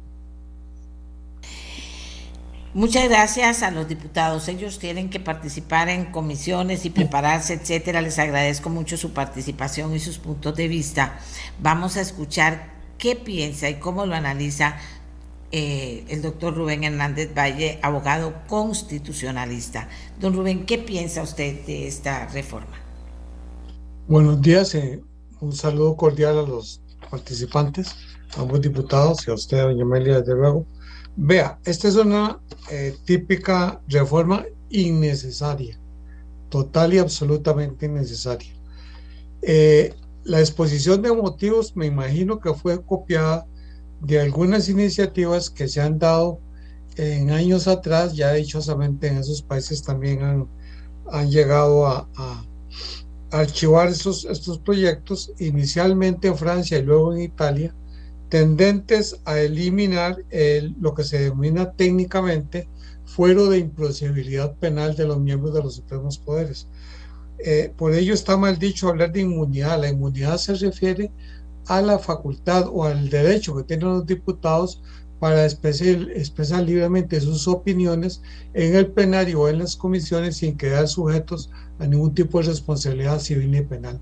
Esa es la inmunidad. De lo que estamos hablando es del fuero de imposibilidad penal, es decir, la posibilidad de levantar el fuero de imposibilidad penal para que los miembros de los supremos poderes puedan ser sometidos válidamente a un tribunal de justicia. Ahora bien, ¿Qué es lo que ocurre? Ocurre que se invocan eh, tratados diciendo que Costa Rica ha suscrito tratados contra la corrupción. Efectivamente los ha suscrito, pero ninguno de esos tratados establece, consagra delitos. Lo que dice es que el país se compromete a establecer dentro de la legislación interna, de acuerdo a sus eh, procedimientos constitucionales y legales internos, los delitos y a establecer las respectivas sanciones. Pero no es que esos delitos se encuentren ya este, tipificados como tales en, esos tratados internacionales y por lo tanto tienen rango superior a la ley y tienen que aplicarse. Eh, luego se habla del tema de las pruebas, que no se pueden conseguir las pruebas a tiempo y que por lo tanto, como se dura tanto en conseguirlas, podrían quedar impunes algunos funcionarios públicos que hayan cometido corrupción. Eso no tiene ningún sentido. En primer lugar, porque eh, el Ministerio Público, desde que recibe la denuncia o decide de oficio ver una investigación, empieza a recabar las pruebas. Y más bien, cuando solicita ante la Asamblea Legislativa el levantamiento del fuero de imposibilidad penal, es porque tiene suficientes pruebas y considera que ese funcionario público eh, ha cometido alguno de los delitos que se le imputan. En consecuencia, eh, el hecho de que, de que no se le levante el fuero y no implica que el, que el Ministerio Público esté inhibido para realizar la investigación correspondiente. Y así ha ocurrido en la práctica. Pero el punto más importante, aparte de las, de las objeciones que muy bien realizó o que hizo el diputado Jorge que suscribo totalmente, está el hecho de que hay que ver la realidad, la realidad este, nuestra. En Costa Rica, y pueden revisar los, los diferentes casos que se han planteado, Invariablemente, cuando alguien, algún miembro de los supremos poderes, se le ha solicitado el levantamiento del fuero de improcedibilidad penal, han ocurrido dos cosas. O el, funcionario público, eh, perdón, renuncia voluntariamente ante, ante, ante la presión de la opinión pública, o bien la Asamblea Legislativa procede casi por una praxis legislativa que ha sido constante a lo largo de los años, a levantar ese fuero de imposibilidad penal.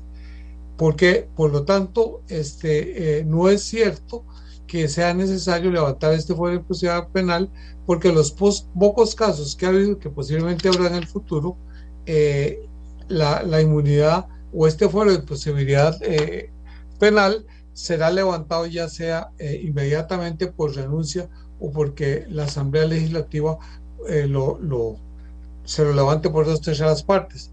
Se dice además en, la exposición de motivos que posiblemente los partidos que tengan mayoría parlamentaria puedan, o inclusive el partido de gobierno, pueda impedir con sus votos negativos en la Asamblea que a un funcionario corrupto se le levante la, el foro de imposibilidad penal.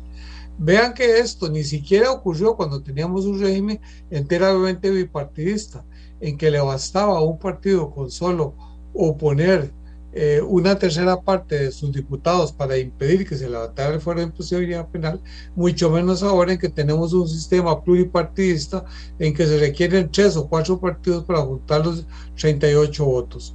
En consecuencia, este, este argumento tampoco es de recibo porque hoy día con una integración legislativa pluripartidista prácticamente es imposible que haya componentes al interno de la Asamblea para evitar que a un diputado se le levante el fuero de imposibilidad penal. Entonces, la conclusión es que este es un proyecto totalmente innecesario, es una pérdida de tiempo que está en la corriente legislativa y además, como decía mi padre, cuando algo funciona bien no hay necesidad de, de reformarlo ni de cambiarlo. Y en este caso concreto, la praxis legislativa ha demostrado que el levantamiento del fuero de imposibilidad penal ha funcionado bien en la praxis por lo que no hay necesidad absoluta en ningún sentido de introducir esta reforma constitucional. ¿Por qué? Porque las reformas constitucionales tienen que dejarse para los asuntos más complicados, los asuntos de real interés para el Estado y que vengan a resolver problemas de fondo del Estado. Hay muchas reformas constitucionales que hay que hacer que sin embargo duermen el sueño de los justos. Sin embargo se ponen a, a despacho y se tramitan reformas totalmente eh, innecesarias y que no van a causar ninguna mejora en, el funcionar de nuestro Estado. Muchas gracias. Un aporte, don Rubén. Dice, en el Acuerdo Nacional del 2017 hay un acuerdo respecto al levantamiento de inmunidades que vale la pena revisar. Tanto Natalia Díaz como Jonathan Acuña lo conocen y ayudaron a plantearlo. ¿Tiene idea de, lo que se trata, don Rubén? Vea, no lo conozco, pero esos son acuerdos políticos que se toman por complacer a los, a los compañeros de, fuente. Muchas veces por razones políticas se, se, suscriben documentos que de antemano se sabe que no van a tener ningún efecto jurídico o de que momento por razones políticas es importante suscribirlos aunque no se esté de acuerdo. Eh, hay muchos casos este, en que se toman acuerdos y después a la hora ya de querer traducirlos en normas concretas, los firmantes se, se desligan de esos compromisos porque en realidad o no estaban eh, a favor desde el inicio o bien posteriormente se dan cuenta de que fue un error haberlo firmado. De manera que eso es totalmente intrascendente. Eh, ¿Cómo se lo planteo? Es que aquí un, una persona, un señor, me imagino, me está diciendo, es un señor, me está diciendo que para qué hablar de eso en este momento, que a qué viene el caso. Yo no tengo idea, yo creo que eso es un proyecto presentado en la, en la legislación anterior, es decir, como en el gobierno anterior, y que, y que recién por la lentitud del trámite de las reformas constitucionales que, que, hay en la Asamblea, recién ahora se está conociendo en comisión. Pero yo creo que, que es totalmente innecesario y que lo que deberían hacer es eh, mandarlo al archivo inmediatamente y no perder más el tiempo en banalidades. Pero ¿qué piensa don Rubén de que pueda que pueda darse, dice, que pueda darse casos o habrá casos que se dieron y no se vieron sobre eh, personas de ese nivel que estuvieran involucrados en sospechas de narcotráfico. simplemente se, se levante fuera en procedimiento penal y el Ministerio Público eh, simplemente sigue actuando y, en ese caso la única diferencia es que el caso lo conocería la sala tercera de, de casación pero el caso sigue igual y siempre ha ocurrido así. Simplemente el hecho de que sean funcionarios de alto rango no implica que tengan un, un privilegio de que el Ministerio Público se pare en investigarlos o que solo tienen acceso a determinadas fuentes de investigación. Se trata pura y simplemente de, eliminarles la prohibición de ser sometidos a juicio, punto. Eso no menoscaba en ningún, en ningún caso las potestades que tiene legalmente el Ministerio Público para investigar todo lo relativo a los hechos denunciados. Están confundiendo aquí dos cosas que no tienen nada que ver. Eh, vamos a ver, ¿qué tan serio es estar tocando la constitución política? Dice una señora. Muy serio, la constitución solo debe tocarse para hacer reformas eh, realmente de fondo. Aquí, aquí hay muchas reformas innecesarias, inclusive hay algunas hasta, hasta más redactadas porque usan las y los, lo cual no es ni, ni siquiera español. Y, y, entonces este, lo que hacen es pervertir el texto constitucional. Ve a Estados Unidos, con más de 200 años de, de estar en vigor, la constitución solo tiene 29 reformas. Y eso en Estados Unidos, en que pasó de una sociedad agraria a la sociedad tecnológica más compleja que ha conocido la humanidad en 200 años y sin embargo se sigue rigiendo por la misma constitución. Ese es el mejor ejemplo de que no hay que cambiar la constitución por cambiarla, sino cuando tienen que hacerse cambios fundamentales en el régimen, en el régimen de, de, organización institucional del Estado.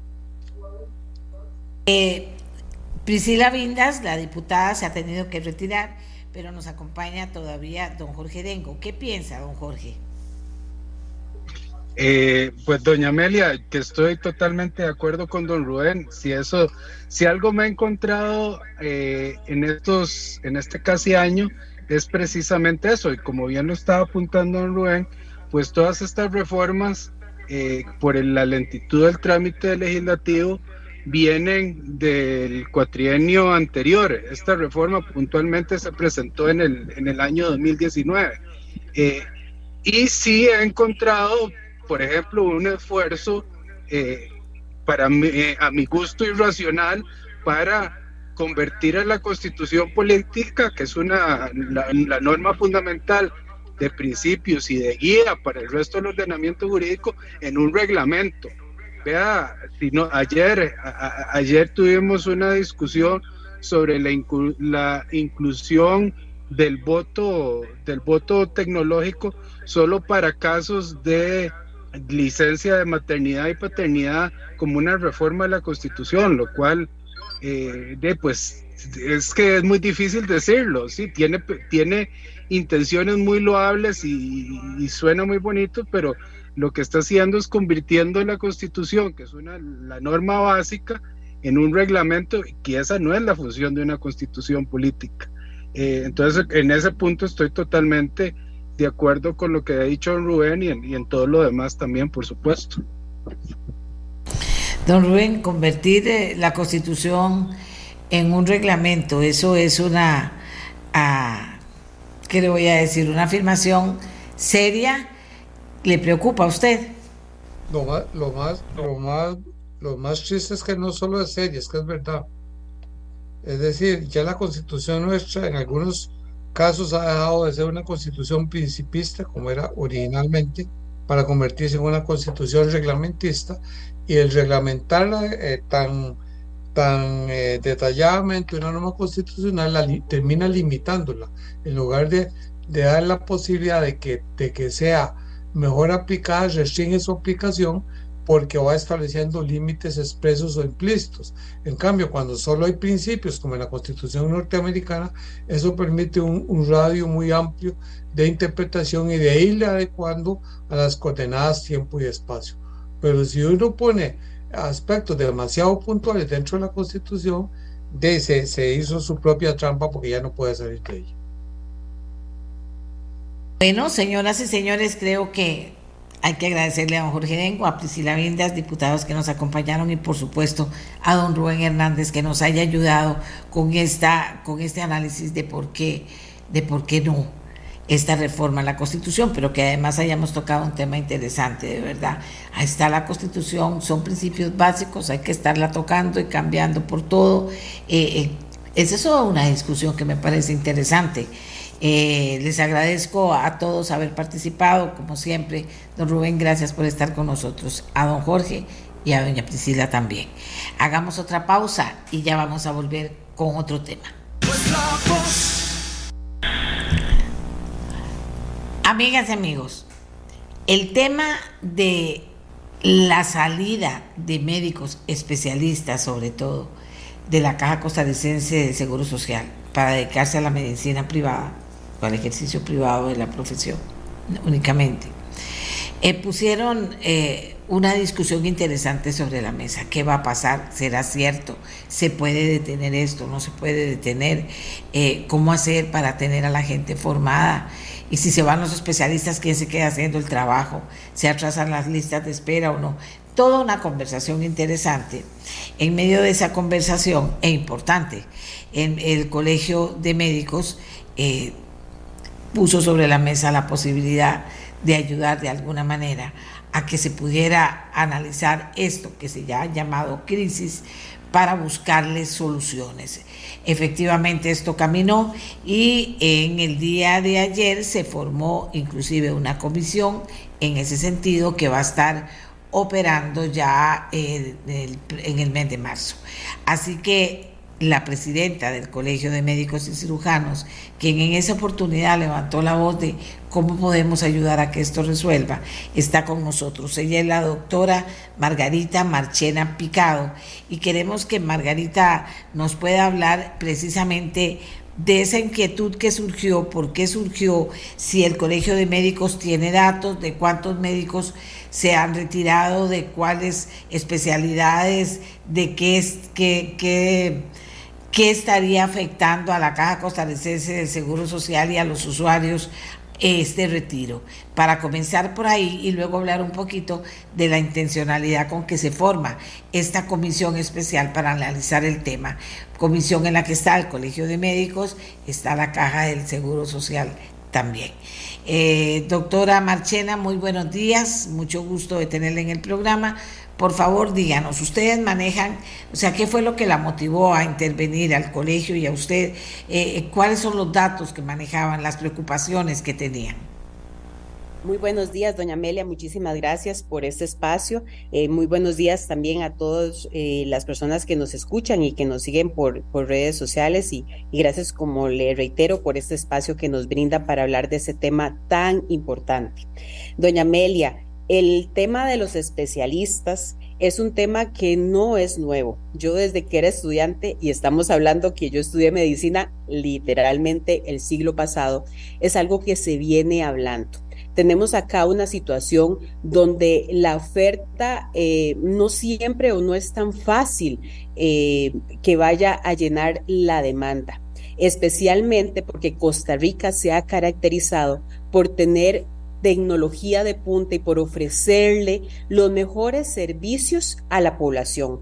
Hace poco escuché una entrevista excelente que usted le hizo al doctor de neurocirugía que trabajó con el Hospital San Juan de Dios para hacer eh, estas, estas cirugías intrauterinas. Imagínese el grado de subespecialidad a la que está llegando el país y todos los servicios, iguales, este, otros ejemplos podría ser trasplantes de diferentes órganos, trasplantes de médula, todos los servicios que se le puede ofrecer a la población. Como le digo, esto no es un tema nuevo, esto viene desde, desde hace años y obviamente pues tenemos ahora una situación en especial que no podemos dejar de ver que es precisamente la pandemia.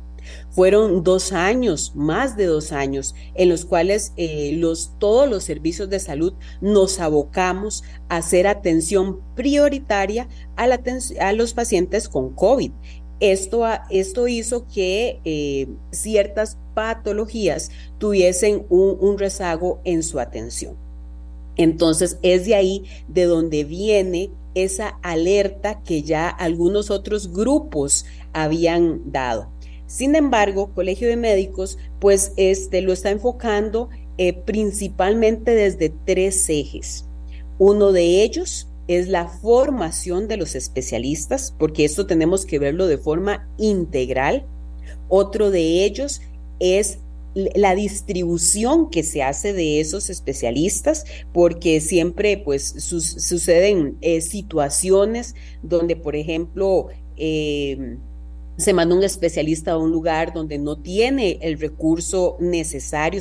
Estamos hablando sobre todo de especialistas que eh, necesitan un equipo especial para poder ejercer su especialidad a cabalidad y entregarle a la población lo mejor de lo que se han preparado.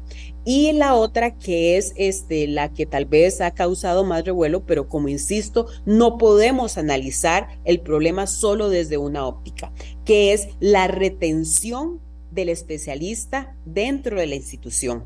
Ayer me alegró mucho cuando nos reunimos con la señora presidenta de, la Caja Costarricense Seguro Social y con el señor ministro de Salud, que también el ministro de Salud agregó un factor importante y que precede a estos tres ejes que Colegio ha planteado, que es precisamente lo que usted indica, que es el mapeo de cuál es la situación. ¿Qué es lo que sucede? Esto es algo sumamente dinámico. Entonces, las necesidades en los diferentes sectores, en, los diferentes hospitales, en los diferentes centros, cambian constantemente. Incluso situaciones que se han tratado de mapear, como sería la cantidad de médicos que se pensionan, pues eh, esto y más, pues si viene, estamos a las puertas de de un nuevo cambio en la ley en cuanto a la, edad de pensionarse. Entonces, hacer proyecciones no es tan sencillo. Yo sí le puedo comentar que acá en el Colegio de Médicos tenemos que del, del total de agremiados que están activos, que son 14 mil, aquí le tengo el número exacto, 14 mil 258, el total de especialistas o con una maestría es el 44%. Entonces, sostener que hay un déficit importante de especialistas, no sé si esos números puedan sostener. Yo creo que aquí la pregunta que debemos de hacernos más de si hacen falta o no es a dónde los queremos tener, porque especialistas sí hay, pero la pregunta es a dónde los queremos tener es, importante conocer que sí ha habido, ha habido una migración y por eso es que yo prefiero utilizar la palabra migración y no fuga y no éxodo, y no éxodo porque migración implica que el médico eh, que se va de la caja se va porque no tiene las condiciones que serían deseables para trabajar y buscan otras condiciones diferentes. ¿Y a qué me refiero con condiciones? Condiciones como flexibilidad de horario, posibilidades de, realizar investigación tan importante que es para que podamos seguir desarrollando servicios de gran calidad para los asegurados, condiciones como educación médica continua, posibilidades de prepararse, posibilidades de incluso no solo hacer especialidades, sino hacer subespecialidades. Veamos la situación que tiene en este momento el Hospital de Niños, anoche incluso eh, a raíz de una actividad en el marco conmemorativo del 11 de febrero, que fue el Día Internacional de la Mujer Médico, Estuvieron, acá mujeres extraordinarias, entre ellas la doctora Olga Arguedas, directora del Hospital de Niños, y comentamos un poco la situación que tienen en cuanto a anestesia eh, pediátrica y eh, situaciones que han llevado que muchachos, colegas, eh, que estaban interesados en hacer este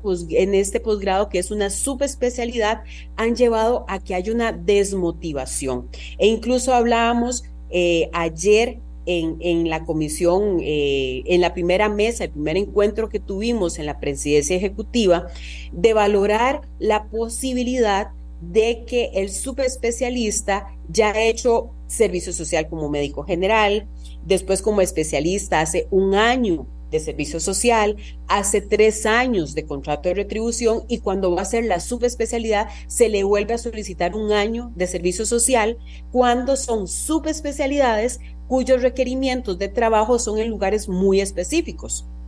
Usted no va a mandar a un EVAIS o a una clínica a un anestesiólogo pediatra. Usted donde lo necesita es en el hospital de niños. Entonces, tenemos, y, esto, la reunión de ayer, este, para nosotros Colegio de Médicos fue sumamente positiva. Encontramos una gran apertura de parte del ministerio, de parte de la caja, que entre este, estas instituciones hagamos, como dijo usted, un primer acercamiento que va a ser el próximo miércoles acá en las instalaciones del Colegio de Médicos, para que a partir de ahí vayamos integrando diferentes actores que están relacionados con esta situación.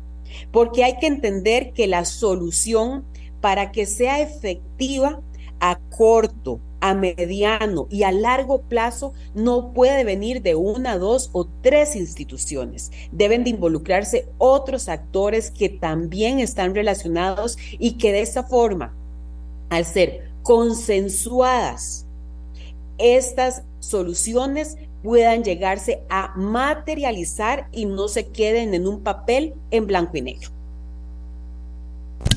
Ahora, doctora, y hablábamos en el programa a raíz de otra situación eh, crítica también, eh, hablábamos de el tema de, la burocracia, del hacer todo lento, del poner excusas, de la actitud. O sea, para hablar de esta comisión, no solamente porque supongo que ya se integró quienes la van a, a formar, no solamente de la comisión, sino de lo que pasa después de que la comisión tome acuerdos, porque eso es lo que preocupa mucho y cuando está de por medio también la actitud o frustración de gente joven que está empezando apenas en la carrera o de gente que ha adelantado en su carrera con una especialidad y que dice, no, no, no, a mí ya esto me, ya no me está gustando, me voy a ir al ejercicio privado. Eh, todas estas cosas son las que a uno le, terminan preocupando porque hay toda una manera de enfrentar las cosas. Usted dice, por favor, hagamos esto rápido, efectivo, eficiente, es necesario. La gente dice, ah, no, no, no, no, no, no, no me presione. Aquí cada cosa tiene su movimiento. Y yo estoy de acuerdo con que las cosas tienen su movimiento, pero a veces esa lentitud y esa forma de ver las cosas, esa falta de gestión oportuna, nos está trazando y mientras tanto las listas de espera en la caja también van creciendo, doctora, y el sistema de salud nuestro se puede debilitar con estas situaciones. Yo me uno a esa preocupación, doña Amelia. Es por esto, quiero sí aclarar que de ayer no salió la comisión definitiva. Ayer fue un acercamiento entre tres entidades que evidentemente estamos muy interesados en el tema y que tenemos eh, injerencia sobre él desde diferentes aspectos, eh, como repito, Ministerio de Salud, Caja, Colegio de Médicos, pero que en, este primera, en, este, en esta reunión de la próxima semana vamos a definir los siguientes actores o los actores que vamos a intervenir en esta comisión, que incluso puede hacer que se divida en subcomisiones, porque, eh, repito, para que podamos lograr una incidencia directa y que podamos tener soluciones, debemos sí o sí involucrar a otros actores. Ahora, no podemos perder de vista que si bien es cierto, ha habido una migración de especialistas, también tenemos el ingreso de nuevos especialistas. Yo le puedo comentar a usted que, por ejemplo, en el último trimestre ingresaron 109 especialistas a la Caja Costarricense de Seguro Social. Eh, algunos de ellos a través del servicio social, otros como contrato de retribución. Dentro de esos 109 especialistas hay 12 anestesiólogos. En mayo va a haber otro ingreso a través de servicio social de otra, digámoslo así, de otra camada de especialistas, que bueno, eso no tenemos el número total, pero sí le puedo decir que la Asociación Costarricense, de, eh, la Asociación de Médicos Anestesiólogos de Costa Rica me informaron que son 14 nuevos anestesiólogos que estarían incorporándose en mayo y en agosto otros 11 especialistas en anestesia, con lo cual tendríamos en, en menos de un año 37 especialistas en anestesia que estarían incorporando al sistema. En cuanto a ortopedia, ortopedia tendríamos al menos entre mayo y julio 13 nuevos especialistas en ortopedia. Por eso es que el Colegio de Médicos ve estos ejes importantes, no es este solo, bueno, el ingreso, bueno, cómo los vamos a distribuir. Y muy importante, cómo los vamos a retener. Por eso es que yo insisto, la pregunta, una de las preguntas importantes que nos tenemos que hacer es ¿a dónde queremos las diferentes entidades tenerlos? No podemos obviar que el Instituto Nacional de Seguros también da un servicio a la comunidad y que ellos también necesitan especialistas. El Poder Judicial también amerita médicos. Entonces, eh, si queremos eh, hacer esa retención del especialista y esa distribución, cuáles son las condiciones que le vamos a proponer, como usted bien lo señala, a, esta, este, a estos colegas eh, jóvenes que están haciendo una especialidad, cuáles son las condiciones que podemos ofrecerles para que efectivamente se queden dentro de la institución.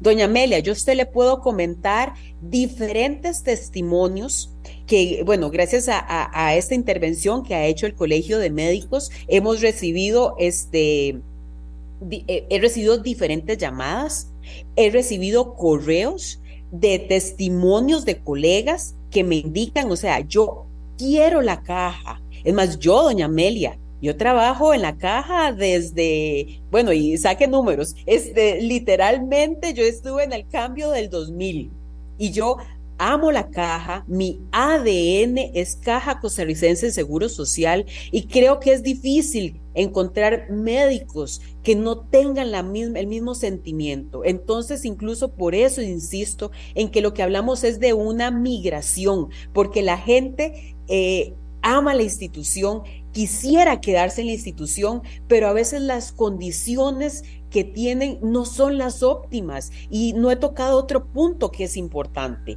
que son los insumos con los que a veces tenemos que trabajar o con los que no tenemos que trabajar, o el equipo. La misma presidenta ejecutiva de la caja hablaba ayer de lugares que visitó y que vio las máquinas de anestesia con los que los, este, los colegas estaban trabajando y bueno, que eso necesita una, este, y, eh, una intervención. Eh, yo eh, en mi especialidad hice una primera especialidad de medicina interna, luego hice una especialidad de infectología, vengo, estaba en el hospital San Rafael de Alajuela, un gran hospital con grandes compañeros y yo le puedo comentar a usted los momentos de angustia que muchas veces tuve el año pasado, ya que un, un faltante de antibióticos, vea doña Amelia, un faltante de antibióticos de amplio espectro para precisamente darle tratamiento a aquellos pacientes que tenían infecciones graves. Es cierto, la caja hizo una apertura de medicamentos que normalmente se llaman fuera de la LOM, que son de compra, entonces nos aprovisionó de otros medicamentos que eran alternativas. Pero bueno, hay ciertas infecciones que eh, las mejores opciones o la, la, primera línea de tratamiento es muy clara y no porque la doctora Margarita Marchena lo diga, sino porque lo dicen las guías. Entonces usted siempre quiere ofrecerle al paciente lo mejor. Entonces, si usted no tiene, si usted es cirujano y no cuenta con todos los calibres de hilos que usted necesita para hacer una cirugía, pues eso ya, ya vamos sumando factores, doña Amelia. Si usted es urólogo y cuando usted hace cirugías de, las más comunes, por ejemplo, próstata, y no tiene una sonda de tres vías, que es una sonda que se necesita para que no se hagan coágulos, ya tenemos ahí otra situación que se va sumando. O vamos a hablar de otro tema importante. ¿Qué pasa con toda esta eh, maraña, como usted lo mencionó tal vez con otras palabras, administrativas, en las que muchas veces los especialistas tienen que sacar de su tiempo que pasan involucrados en atención clínica o si son de la parte quirúrgica, en cirugía, sacar tiempo para atender recursos de amparo o para atender labores administrativas. Entonces, son muchos los factores y, créame que, a pesar de que, este panorama hablamos de, situaciones que no son las ideales, son situaciones, momentos, eh, factores en los cuales podemos entre todas las instituciones incidir y por lo tanto mejorarlas. Tenemos muchas oportunidades de mejora y por lo tanto estamos muy positivos en que podamos encontrar, como le repito, soluciones que realmente sean efectivas y nos ayuden a brindarle una mejor atención y una atención, como usted bien lo dice, más rápida a toda la población. También desde el Colegio de Médicos velamos como es una de nuestras principales funciones sobre la fiscalización del ejercicio profesional. Entonces no es solo hacer las cosas, es hacerlas bien.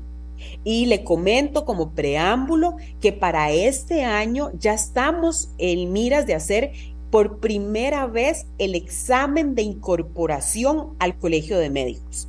Y este sábado tenemos el plan piloto y, le puedo comentar, doña Amelia, que esto es un sueño de muchas juntas de gobierno atrás, es un sueño de los médicos poder realizar este tipo de prueba para poderle garantizar que no solo estamos incorporando a un muchacho, una muchacha que trae un título universitario, sino que también se le hace una prueba con los más altos estándares de calidad. Estamos siendo el tercer país a nivel latinoamericano que va a hacer un examen de incorporación. Y el Colegio de Médicos va a ser la primera vez que se realice un examen completamente digital. Este sábado tenemos el piloto, no sabíamos cuántas personas porque es un piloto, obviamente esto es con voluntarios se inscribieron 600 médicos voluntarios. De hecho, tuvimos que hacerlo como en el cine, tanda, tanda matutina, tanda vespertina. Tuvimos que hacerlo en dos tandas. ¿Por qué? ¿Y qué es lo que esto nos demuestra? Que el médico, los médicos deseamos tener la más alta calidad en formación para eso entregarle a quienes nos debemos, que es a los pacientes. Bueno, que dicha que lo pone en esa dimensión, doctora, porque realmente todas las profesiones son importantes, en todas las profesiones tenemos que confiar y tienen que generarnos confianza. Eh, a mí tampoco me gusta lo de fuga ni nada de eso, sino de una situación que, que hay que ver y, y, que de una u otra manera son generaciones nuevas que vienen, piden, quieren y también hay necesidades, hay momentos. Esto de la pandemia trajo una serie de de situaciones difíciles que todavía no se han superado, que eso es también una realidad. Pero, pero de todas las profesiones, uno dice, hay algunas a las que uno les tiene, le tienen que generar a uno toda la confianza del mundo y esa es la profesión de médico, de cirujano. La persona que, que lo va a operar o que va a operar a alguien, usted, bueno, en las manos de quién van a estar, va a estar no tener que salir corriendo a buscar que alguien me opere a mi papá o a mi mamá porque no hay campo y hay campo hasta dentro de dos años. Todo ese tipo de cosas hace que la profesión de médicos eh, y del médico de la caja eh, sea muy importante, del especialista también. Hay otros también, imagínese de un abogado, como usted no le va a tener confianza. En fin, cada profesión tiene su, tiene su, su responsabilidad y su compromiso. Pero en el caso de los médicos, usted no me va a negar, porque así la he escuchado hablando con ese compromiso, que, que es una profesión especial y que cuando pasan estas, entre comillas, crisis, entonces dice uno, bueno, ¿y qué va a pasar? ¿Considera usted, ya nos quedan eh, un minuto, considera usted que esta comisión eh, podrá eh, prontamente dar humo blanco y comenzar a trabajar en ese en ese dar respuesta a lo que está ocurriendo para superar la crisis? Sí, señora, ya tenemos una fecha, tenemos una hora es el próximo miércoles, primero de marzo, 2 de, de, la tarde. Creo que ya el solo hecho de que menos de una semana estemos planteando la siguiente reunión habla del deseo que tenemos las diferentes instituciones. Y en este minuto quisiera aprovechar para también indicarle que otra preocupación, sí cierto, se hablan de los especialistas, pero como colegio no podemos dejar de ver otro grupo importantísimo que sostiene la salud de este país, que son los médicos generales, que son, para mí, son mis héroes son mis héroes de la pandemia, los médicos generales, y de los cuales pues no solo el colegio se va a encargar de que las nuevas incorporaciones sean médicos de buena calidad, sino que los que ya están incorporados, brindarles las herramientas para que tengan una mejor formación, educación médica continua para seguir atendiendo, porque tampoco, e, es cierto, estamos hablando de especialistas, pero no podemos dejar de lado estos soldados de la salud que tenemos, que son los médicos generales que trabajan en EVAIS, que trabajan en clínicas, que trabajan en CAIS y que se entregan día a día al trabajo y que también como colegio nos preocupa y nos interesa que tengan la mejor formación posible. Muchísimas gracias, muchísimas gracias a la presidenta del Colegio de Médicos y Cirujanos que nos ha acompañado, la doctora Margarita Marchena Picado, con la que hemos podido conversar sobre este tema, cómo lo ve ella, eh, de que ya hay una reunión programada de esta comisión que busca eh, tratar de superar la crisis eh, que se presenta cuando pasan estas cosas, pero también de generarnos confianza de que está toda la actitud de trabajar para poder lograr soluciones que sean en beneficio de la Caja Costarricense del Seguro Social y del asegurado, del usuario de la Caja Costarricense del Seguro Social, que somos todos los costarricenses. Nos vamos. Hasta mañana. Gracias por habernos acompañado. Este programa fue una producción de Radio Monumental.